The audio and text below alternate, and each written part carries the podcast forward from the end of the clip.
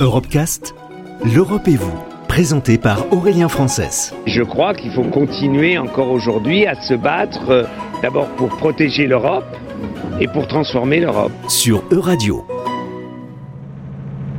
Nous sommes dans le golfe du Morbihan, en route vers le cairn de Gavrinis, un tumulus mégalithique en pierre datant de 6000 ans. Sous cette architecture, un couloir mène à une chambre funéraire. Ce dolmen, ou table de pierre en breton, eh bien, accueillait des sépultures collectives. Nous retrouvons Adeline Walter devant le cairn. Elle est médiatrice du patrimoine au conseil départemental du Morbihan. Lorsqu'on est devant le cairn de Gavrinis, devant l'entrée, on voit donc euh, cette table de pierre euh, vraiment se distinguer. Et au-dessus d'elle, tout autour d'elle, il y a des milliers de pierres qui forment donc le cairn.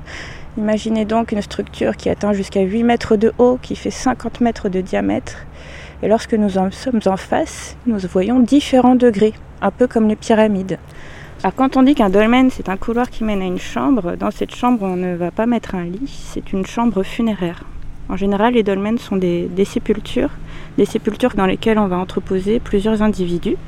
Par, dans certains dolmens, on peut en trouver jusqu'à 200. Donc euh, ça peut être des, gens qui se distinguent dans la société, des regroupements familiaux ou alors euh, des gens d'un même territoire. Nous sommes dans une période qu'on appelle le néolithique. C'est la dernière période de la préhistoire. Ici, on va, le néolithique va commencer au 6e millénaire euh, en Bretagne. Et nous parlons bien d'Homo sapiens sapiens, comme vous et moi. Et euh, ce ne sont donc pas les Néandertaliens qui vont construire les mégalithes euh, durant cette période. Je vous suis Oui. Alors on a plusieurs euh, motifs et signes dans, ce répertoire néolithique. Vous verrez beaucoup de, demi-cercles, de lignes concentriques qui vont se répartir un petit peu partout sur, sur les dalles. Elles sont très importantes durant l'époque néolithique. L'une des rivières les plus importantes est en contrebas de l'île et actuellement c'est le second courant marin le plus fort d'Europe, le courant de la Jument. Donc on se demande si l'eau n'avait pas une relation particulière euh, pour, pour les gens ici. Quelle était leur relation à la mort, à leur monde, à leur territoire? Et tout ça, ça fonctionne ensemble. Donc voyage de la mort sur l'eau, il faut penser aux Grecs, aux Égyptiens ou encore aux Vikings. On traverse l'eau pour rejoindre le monde des morts. Et des bateaux, des gravures de bateaux ont été mises en évidence dans Gavrenis. Là, nous sommes dans la chambre, sur l'une des dalles, il y a ce qu'on appelle un aviron de gouverne qui aurait été gravé il y a 6000 ans. Donc aviron de gouverne, c'est pour dire gouvernail.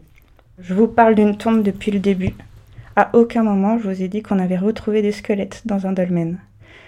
C'est très bien le granit, mais malheureusement, ça ne permet pas de conserver les matières organiques, les ossements, le bois, et euh, le, sol devient acide, ce qui fait que très peu de choses vont nous parvenir jusqu'à aujourd'hui.